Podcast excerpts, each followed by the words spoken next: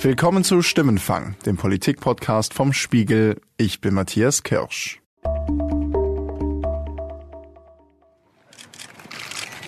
Soldaten, sprechen Sie mir zum feierlichen Gelöbnis nach. Ich gelobe. Ich gelobe. Der Bundesrepublik Deutschland. Der Bundesrepublik Deutschland. Berlin Mitte November auf dem Platz vor dem Reichstag. Rund 400 Rekruten der Bundeswehr legen bei einer großen Feier ihr Gelöbnis ab. Und die Freiheit des deutschen Volkes tapfer zu verteidigen. Mit dabei ist natürlich auch die Verteidigungsministerin Annegret Kramp-Karrenbauer. Dieses öffentliche Gelöbnis ist nämlich ihre Idee gewesen und es ist ihr wichtig. So wichtig, dass sie bei ihrer eigenen Vereidigung im Sommer schon gesagt hatte, ich habe daher alle Ministerpräsidenten angeschrieben und ihnen vorgeschlagen, zum Geburtstag der Bundeswehr am 12. November in ihren Bundesländern öffentliche Gelöbnisse durchzuführen. Zwar haben nicht alle Bundesländer mitgemacht, aber auch in anderen Städten wurden am 12. November, dem Gründungstag der Bundeswehr, öffentliche Gelöbnisse abgelegt. In München und in Magdeburg zum Beispiel. Warum hat die Verteidigungsministerin darauf bestanden? Ganz einfach, sie will die Bundeswehr in der deutschen Öffentlichkeit wieder sichtbarer machen. Das wäre ein starkes Signal und ein starkes Zeichen der Anerkennung für unsere Soldatinnen und Soldaten die Bundeswehr sichtbarer machen. Das hat einen guten Grund, denn die Bundeswehr hat ein Imageproblem und das bringt Probleme mit sich. Eins der größten davon, die Bundeswehr braucht dringend Personal. 25.000 Stellen sind derzeit bei der Armee unbesetzt und es werden jedes Jahr mehr. Deswegen stellen wir in dieser Folge von Stimmenfang die Frage, wer geht denn eigentlich heute noch zur Bundeswehr? Um das rauszufinden, habe ich einen Rekrutierer der Bundeswehr getroffen. Ich habe mit Interessenten, aber auch mit einem Bundeswehraussteiger gesprochen. Und mein Kollege Matthias Gebauer hat mir schließlich in unserem Studio erzählt, woher der Personalmangel kommt und welche Gründe es dafür gibt. Vor ein paar Wochen, an einem ziemlich kalten Samstagmorgen, war ich im Berliner Stadtteil Moabit. Im Konferenzraum einer großen Hotelkette fand dort eine Karrieremesse für Schüler statt. Und mitten im Gewusel ein Stand der Bundeswehr. Ja, hallo. Hi. Was muss ich denn machen, wenn ich zur Bundeswehr möchte? Was möchtest du denn machen? Ja, das kommt ja drauf an, okay, was es so gibt. Schulabschluss machst du oder hast du? Äh, ich habe mein Fachabitur gemacht. Fachabitur gemacht. Ich bin mit Felix Schade verabredet. Er ist Rekrutierungsoffizier. Als ich ankomme, ist Schade gerade im Gespräch mit einer jungen Frau. Was dich interessiert? Na, erstmal ja das Militärische. Okay, und möchtest du studieren? Möchtest du eine Ausbildung machen? Ausbildung wäre schon gut. Gespräche wie die mit der jungen Frau werden Felix Schade und seine Kollegen, die ihn hier begleiten, an diesem Tag Dutzende führen. Ihre Aufgabe ist es nämlich, neues Personal für die Bundeswehr zu rekrutieren.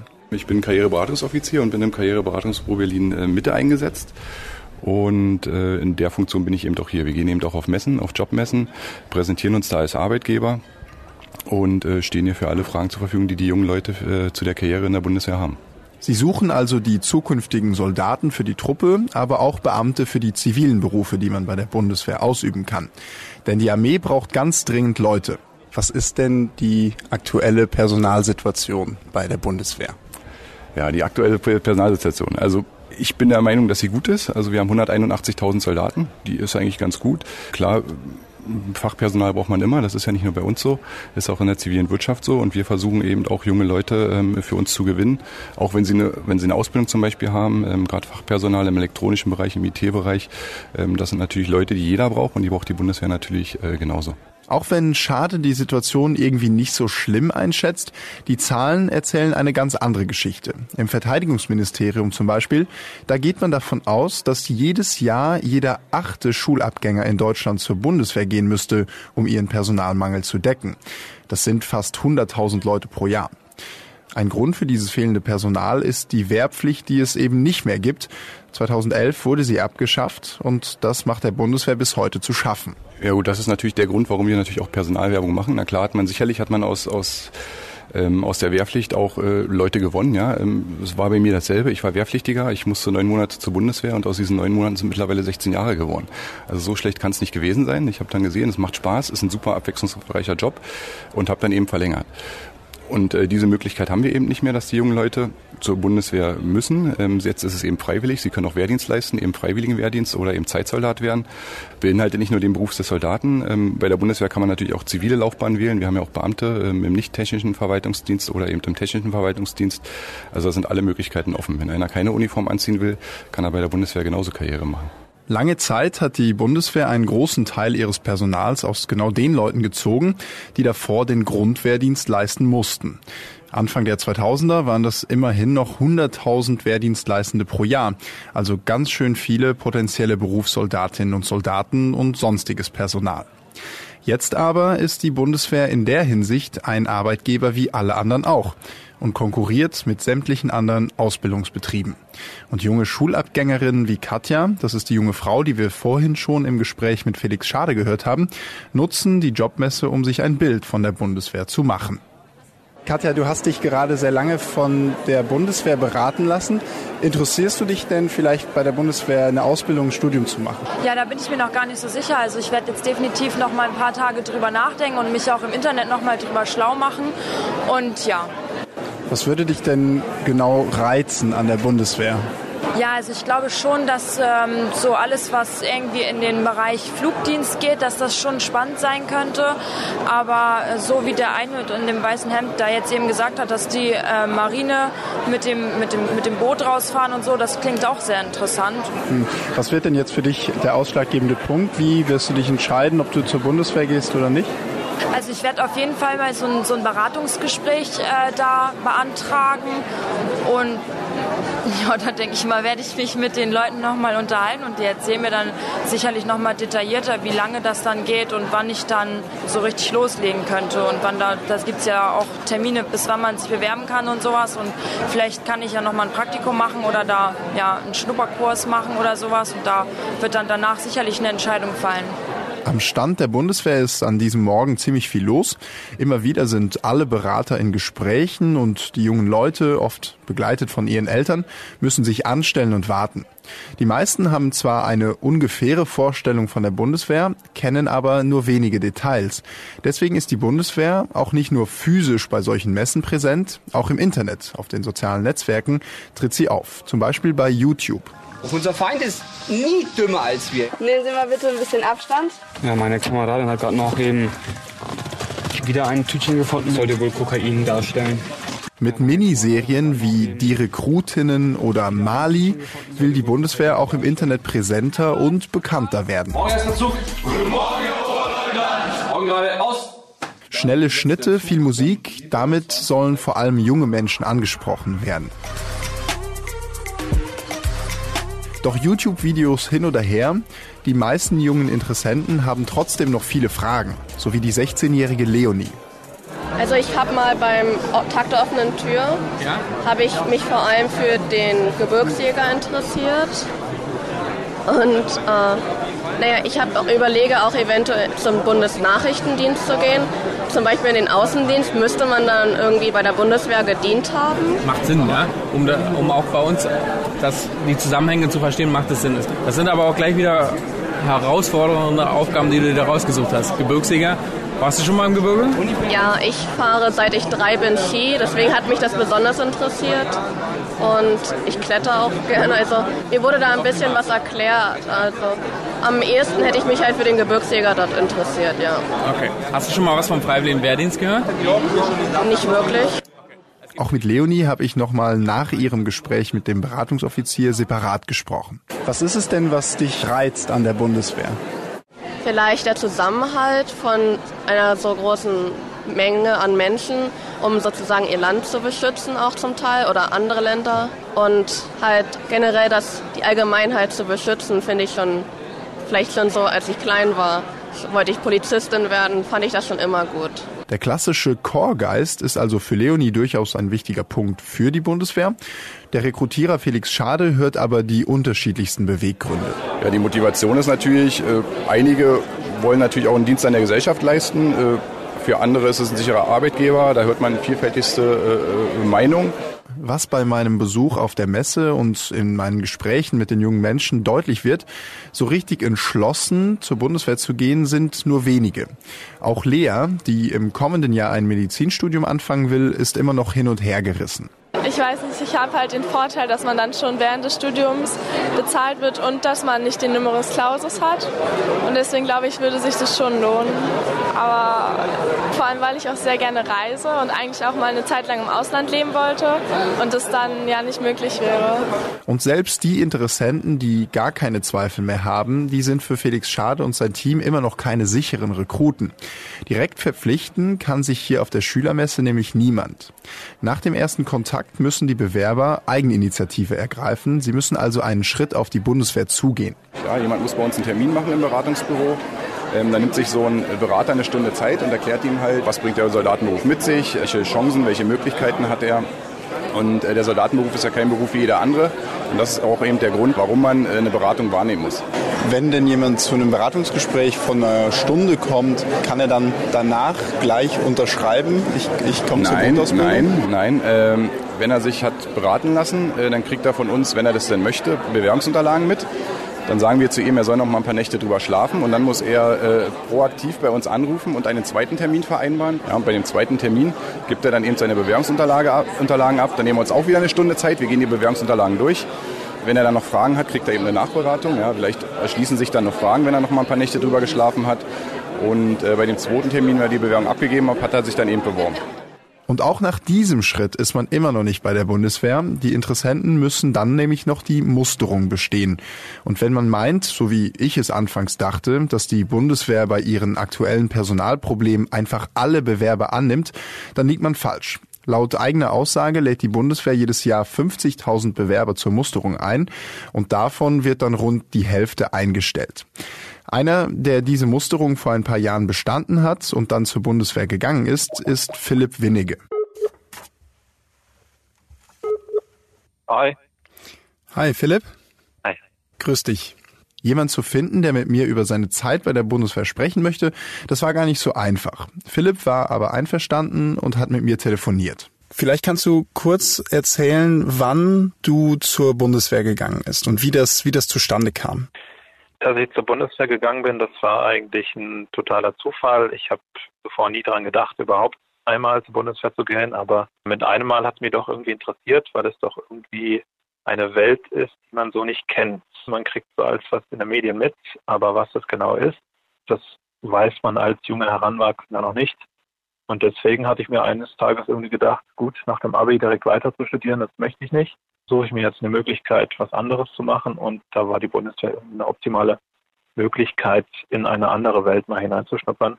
Im Herbst 2013 fängt Philipps Grundausbildung an. Er verpflichtet sich für sieben Monate und kommt dann in eine Kaserne in Hessen. Ich hatte nie den Plan, dass ich beruflich tätig sein werde bei der Bundeswehr. Ich wollte mich nie verpflichten. Ich wollte wirklich nur diese Erfahrung haben. Deswegen habe ich das Kürzeste genommen, was ging. Jetzt mit ein paar Jahren Abstand, äh, wie erinnerst du dich an diese Zeit? Wie war das während der Grundausbildung? Puh, mit äh, gemischten Gefühlen. Also fange ich erstmal mit dem Negativen an. Negativ äh, ganz klar, dass man von der Familie das allererste Mal, so war es für mich in meinem Leben, dass ich getrennt von ihr war, dass ich wirklich auf allein auf, auf meinen eigenen Beinen stehen musste, so richtig fern von Hotel Mama. Und die, die Umstände, die einen dort äh, begleitet haben, natürlich früher aufstehen. Ich bin, ich bin eher ein Langschläfer, dieses um 5 Uhr aufstehen, das, daran habe ich mich nie gewöhnt. Hm.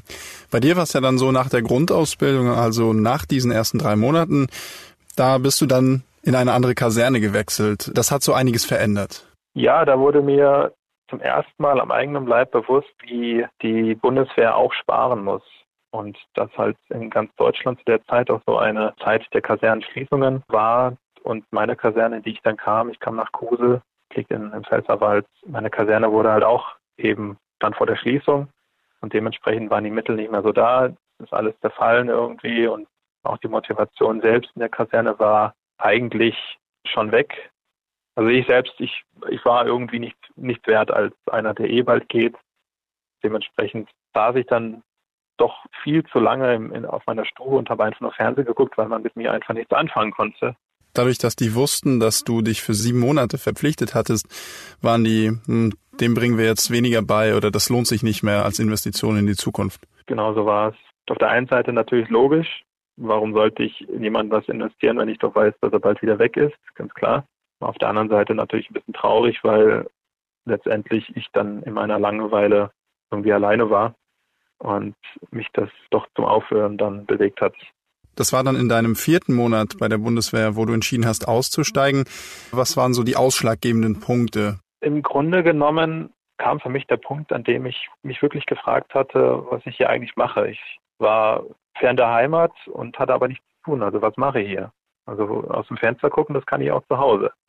Und auch das Geld, was ich da verdiene, das habe ich mit einem Nebenjob in ein bis zwei Wochen äh, in der Heimat äh, verdient und sehe dafür meine Familie jeden, jeden Abend. Das war mir dann doch wichtiger und logischer, als ja, das jetzt irgendwie durchzuziehen und zu verdummen. Hattest du das Gefühl, irgendwie eingesperrt zu sein während der Zeit? Ja, so eine Kaserne bringt das einfach mit sich. Das war schon in, in Schwarzenborn, da wo ich meine Grundausbildung hatte, war das äh, schon gegeben, dadurch, dass einfach die Kaserne im Nichts gewesen ist und der nächste Ort erst, keine Ahnung wie viele, sich Kilometer entfernt war, war das in Kusel wieder so. Die Kaserne war zwar über der Stadt, man konnte die Stadt sehen, man durfte auch abends raus, aber trotzdem hat man sich irgendwie eingesperrt gefühlt. Man hat auf die Stadt geblickt und dachte sich, eigentlich geht da unten das Leben. Dort unten ist die Gesellschaft und wir hier oben, wir sind irgendwie außerhalb der Gesellschaft. Und das war ein Punkt, wo es mir auch so langsam an die Psyche ging, wo ich mir dachte, irgendwie bin ich doch ausgeschlossen. Wir hatten in der Kaserne hatten wir so ein großes Fenster wirklich, wo man auf dem Weg zur Toilette dran vorbeigehen musste und da sind dann abends immer die tausenden Lichter von Kusel zu sehen gewesen und jeden Abend habe ich mir gedacht, äh, eigentlich äh, will ich hier nicht sein. Wie hat denn die Bundeswehr, deine direkten Vorgesetzten da, wie haben die denn reagiert auf deine Entscheidung? Eigentlich ist äh, jedem von den Vorgesetzten klar, dass jeder Freiwilliger jeden Tag sagen kann, dass er gehen möchte und das machen auch viele. Ich habe viele Kameraden gehabt, die reihenweise Woche für Woche einfach gegangen sind. Das ist also bei denen ein normaler Ablauf, sage ich jetzt mal. Und dementsprechend war da kein Grund, jetzt irgendwie schlecht auf mich zu sprechen zu sein. Haben die irgendwie um dich gekämpft oder haben die den Eindruck gemacht, dass die dich, dass die dir entgegenkommen wollen, um, um dich da zu behalten? Ich hatte irgendwie das Gefühl, dass selbst den Vorgesetzten und denen, die schon länger da sind, dass denen dieser Beruf irgendwie auf die Nerven geht. Also ich hatte öfter die Situation, dass, dass man einfach mit einer Demotivation der, der Ausbilder irgendwie konfrontiert war.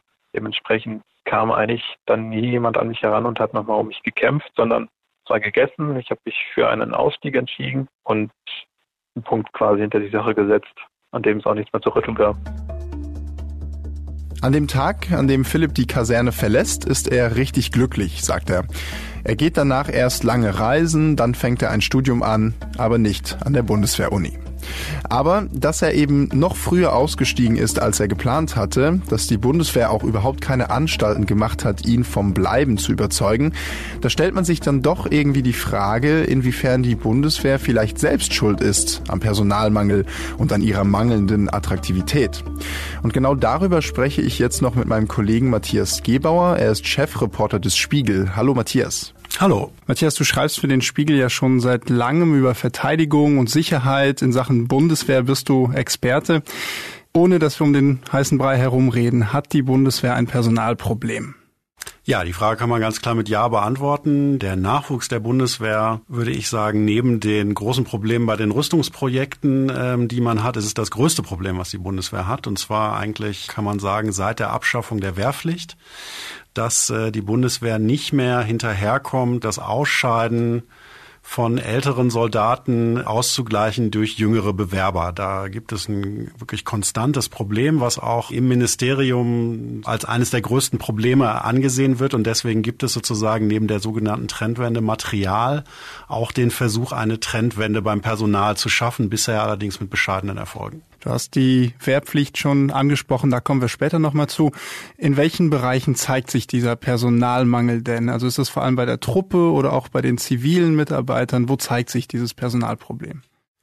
Also meines Wissens nach ist es hauptsächlich bei der Truppe die Gewinnung an wirklichen Soldaten, vor allen Dingen auch an Zeitsoldaten, die sich also für acht oder zwölf Jahre verpflichten, ist einfach ein großes Problem. Die Bundeswehr konkurriert auf dem Markt, der relativ eng ist im Moment bei jungen Leuten, im Prinzip mit Großunternehmen, die interessante Möglichkeiten für junge Leute bieten, die gute Verdienstmöglichkeiten bieten und auch gute Aufstiegschancen. Und da wirkt die Bundeswehr, glaube ich, für junge Leute immer noch sehr als so ein alter großer Tanker, weil man ja vorstellbarerweise hauptsächlich daran denkt, ich werde dann am Ende in eine Kaserne eingesperrt und vor allen Dingen habe ich ganz starre Hierarchiestrukturen. Und das ist natürlich erstmal im Gegensatz zu anderen Arbeitgebern, die genau an diesen Dingen arbeiten, wirkt das erstmal sehr unattraktiv. Okay, du hattest die Wehrpflicht angesprochen. Schauen wir doch gleich mal auf die Zahlen. Die habe ich hier vor mir liegen. Also Anfang der 2000er Jahre zum Beispiel, da gab es knapp 100.000 Grundwehrdienstleistende pro Jahr. Von denen sind natürlich dann damals auch Leute geblieben. Ist das so der Hauptgrund für dieses Personalproblem heute? Also Personalplaner bei der Bundeswehr sagen immer, dass die Wehrpflicht, die ja am Ende, muss man zugeben, auch relativ kurz war, nämlich äh, ich glaube am Ende sechs Monate, bevor sie abgeschafft wurde, dass das so ein bisschen äh, von vielen Leuten als Praktikum erachtet wurde. Und damals hat man sich viel Mühe gegeben, diese Zeit der Wehrpflicht gerade jungen Leuten zu zeigen, was die Bundeswehr eigentlich bieten kann. Und in der Tat, wenn man sich es genau anguckt, ähm, hat die Bundeswehr einiges zu bieten, also wirklich gute Ausbildungsmöglichkeiten, aber das Bild der Bundeswehr ist eben, und das liegt auch an diesen vielen Berichten über Mängel beim Material, über Mängel in den Kasernen, ist einfach immer noch ein unattraktiver Arbeitgeber, zumindest wenn ich mit jüngeren Leuten rede. Es sagen zwar manche, sie hätten sogar Interesse an der Bundeswehr, aber das, was sie in der Zeitung darüber lesen würden, sei so unattraktiv, dass sie einfach zu diesem Punkt nicht kommen und sich am Ende dann doch was in der privaten Wirtschaft suchen. Also du siehst da einen direkten Zusammenhang. Da muss ein Zusammenhang sein. Ich kenne jetzt keine Umfragen dazu, aber ähm, das ist ja selber, kann man sich ja eigentlich vorstellen, wenn ich mich jetzt beim Arbeitgeber bewerbe, der einfach in der Zeitung immer wieder steht, dass sein Material sehr, sehr schlecht ist. Wenn ich mir zum Beispiel die Kasernen angucke, auch wenn ich mit der Ministerin unterwegs bin und wir einfach dann mal so ein bisschen ungeschützt auf Kasernen rumlaufen, dann wirkt das natürlich alles schon sehr runtergekommen. Und da hat ja die Vorgängerin von Frau Kram-Karrenbauer wirklich mit einem großen Aufschlag versucht, da auch viel Geld hinzulenken weil das das Erste ist, was sich äh, junge Leute angucken, nämlich ob das sozusagen für sie eine angenehme Stelle ist und die ist natürlich bei der Bundeswehr noch entscheidender weil man am Ende unter der Woche ja nicht abends nach Hause geht, sondern dann eben in der Kaserne verbleibt. Es gab ja aber neben dem Grundwehrdienst damals schon den freiwilligen Wehrdienst. 2011 waren das rund 20.000 Menschen pro Jahr. Heute sind es noch weniger als die Hälfte, ungefähr 8.000 im Jahr, die freiwilligen Wehrdienst äh, leisten. Warum ist es denn so, dass auch diese Zahl gefallen ist? Naja, ich glaube, es liegt an den gleichen Gründen, weil einfach der Einstieg bei der Bundeswehr nicht mehr interessant wirkt. Die Truppe wirkt alt, vor allen Dingen auch als Männerverein. Das darf man auch nicht vergessen. Das hat man bis heute nicht beseitigen können, dieses Bild in der Öffentlichkeit natürlich, dass man im Prinzip zu 95 Prozent männlich ist. Formal gilt auch Gleichberechtigung auch zwischen Männern und Frauen. Aber Fakt ist, es gibt, wenn man sich die Kommandeure anguckt, die Leute, die Karriere machen, da gibt es eben nur sehr wenig Frauen. Und das alles wirkt altbacken, nicht wirklich attraktiv.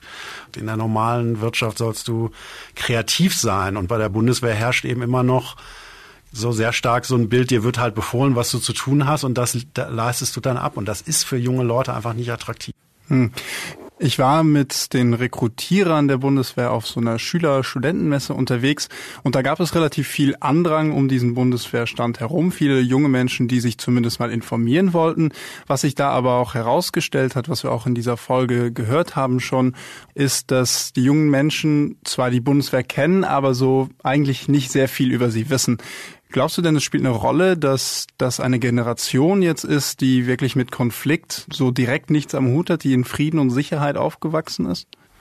Naja, die Bundeswehr ist natürlich ähm, in Deutschland, ich würde jetzt nicht sagen Tabuthema, aber sie ist kein Thema und darüber beschweren sich ja auch viele Soldaten, über die ausführlich berichtet wird, über das gesamte Innenleben. Ich meine, wer kennt schon normaler Zeitungsleser alleine die Aufteilung in den Teilstreitkräften oder welcher Bundesbürger kann alle Auslandseinsätze aufzählen. Also Die Bundeswehr spielt natürlich im Gegensatz zu anderen Ländern, wenn man sich zum Beispiel Amerika anguckt, äh, da hat die Armee einfach einen viel höheren Stellenwert, ist natürlich gesellschaftlich auch viel stärker vertreten, äh, also macht viel mehr Veranstaltungen und ist auch nicht so verpönt. Deutschland ist eben sehr, sagen wir mal, sehr pazifistisch geprägtes Land, wo Bundeswehrauftritte in der Öffentlichkeit auch natürlich immer wieder für Kritik sorgen und damit kämpfen ja auch diese diese Rekrutierer, ich kenne die Kritik auch, also sie wird auch äh, sozusagen immer wieder von der Bundeswehrführung an mich herangetragen, immer wieder mit der Tatsache, na ja, und äh, sie berichten zwar viel über die Bundeswehr, aber sie schreiben natürlich hauptsächlich über die Probleme bei der Bundeswehr und das ist natürlich richtig, weil das ist eines der zentralen Themen. Ähm, aber Möglichkeiten für die Bundeswehr, sich selber richtig zu zeigen und auch vielleicht alles zu zeigen, was sie kann. Es gibt eben so viele verschiedene Berufe auch bei der Bundeswehr. Es geht ja nicht darum, wenn man mal zur Bundeswehr geht, dass man unbedingt Kämpfer werden muss. Man kann auch Techniker werden, man kann Elektroniker werden, man kann Computerfachmann werden. Aber das nach außen zu zeigen, damit tut sich diese Truppe natürlich immer noch sehr schwer, klar. Du hast die Verteidigungsministerin Annegret Kramp-Karrenbauer angesprochen, auch ihre Vorgängerin Ursula von der Leyen.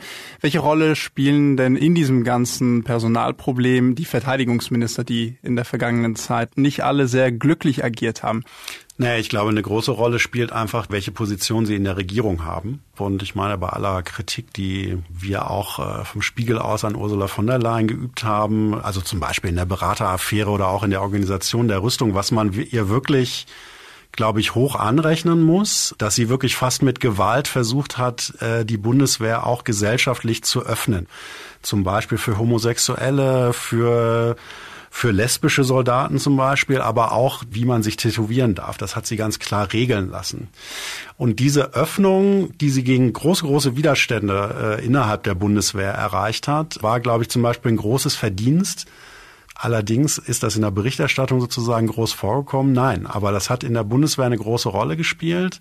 Und das ist unter anderem auch ein Grund, warum zum Beispiel Frau von der Leyen innerhalb der Bundeswehr, nämlich in konservativen Kreisen, unbeliebt war, weil sie wirklich diese Truppe aus so ein bisschen so einer Art homogenen Männertruppe, da hat sie versucht, diese Schale darum aufzubrechen, auch um den sozusagen die Bundeswehr als Arbeitgeber attraktiver zu machen. Wie gesagt, in der Bundeswehr ist es teilweise gar nicht so gut angekommen. Ich glaube, das war eine ihrer wichtigsten Aufgaben und von daher die Minister spielen schon eine große Rolle. Aber verstehe ich dich richtig, äh, Ursula von der Leyen hat Schritte gemacht, die Öffnung der Bundeswehr und es kam dann quasi Gegenwehr aus der Bundeswehr selber. Absolut, absolut, sehr stark also, also gerade von der von den mächtigen Generälen, die natürlich jetzt vom Alter auch eher zwischen 50 und 60 sind, die also diese gesellschaftliche Öffnung der Bundeswehr ganz schlimm fanden. Auch ihr sehr klares Vorgehen zum Beispiel gegen rechtsextreme Strömungen in der Bundeswehr haben ihr eben viele sehr übel genommen. Ich halte das bis heute, vielleicht gab es die ein oder andere verbale Entgleisung, aber der Grundkurs war natürlich richtig nicht wegschauen, hart ermitteln, versuchen, die Leute aus der Bundeswehr zu entfernen, weil das zum Beispiel am Ende auch ein Punkt ist, der die Attraktivität der Bundeswehr, glaube ich, mindert in der Bevölkerung, weil viele vielleicht den Eindruck haben, ah, das ist doch so ein stockkonservativer Haufen, vielleicht sogar mit leichter Nähe zur AfD. Und ich meine, viele junge Leute sagen dann natürlich, also willst du gerade in so einen Club gehen, wo möglicherweise eben dann der Stockkonservative auch noch dein Vorgesetzter ist und dir sozusagen auch in deine politische Meinungsbildung reinreden will oder du dir nach dem Mund reden willst. Wie wird sich Annegret Kramp-Karrenbauer, die neue Verteidigungsministerin, schlagen? Muss man, glaube ich, noch sehen. Das ist eben ein großes Problem, was sie mit Sicherheit hat für die Außendarstellung der Bundeswehr, ist, dass sie eben diese Doppelrolle hat, dass sie CDU-Vorsitzende auf der einen Seite ist und man natürlich zumindest im Moment das Gefühl hat, dass sie für den Job des Verteidigungsministers nicht, also einfach faktisch nicht genug Zeit hat. Das könnte sich zum Problem entwickeln, aber es ist, glaube ich, noch ein bisschen zu früh, da jetzt ein Urteil zu treffen. Von dem, was du jetzt erzählt hast, glaube ich, können wir festhalten, das Personalproblem, das ist sehr real und die Rekrutierung gestaltet sich schwierig. Gleichzeitig wachsen ja auch die Ansprüche an die Bundeswehr, zum Beispiel aus dem Ausland. Der US-Präsident Trump pocht ja drauf, dass Deutschland zwei Prozent Rüstungsausgaben erfüllt. Als Verteidigungsministerin Kram-Karrenbauer, worauf setze ich denn jetzt meine Prioritäten? Naja, die Personalausgaben sozusagen bei der Bundeswehr sind nicht der größte Ausgabenfaktor. Das ist immer noch das Material. Und wenn Deutschland zwei Prozent erreichen sollte, wäre natürlich sehr viel Geld für Material da. Ähm, ich glaube bis heute nicht, dass äh, es dazu kommen wird, weil ich das einfach nicht, also ich sehe keine Bundesregierung, die wirklich die Verteidigungsausgaben auf zwei Prozent steigert, weil es einfach ein, also so großer Teil des Bundeshaushalts wäre und das ist, glaube ich, mit den, also mit den Wählern und Wählerinnen letztlich einfach gar nicht zu machen.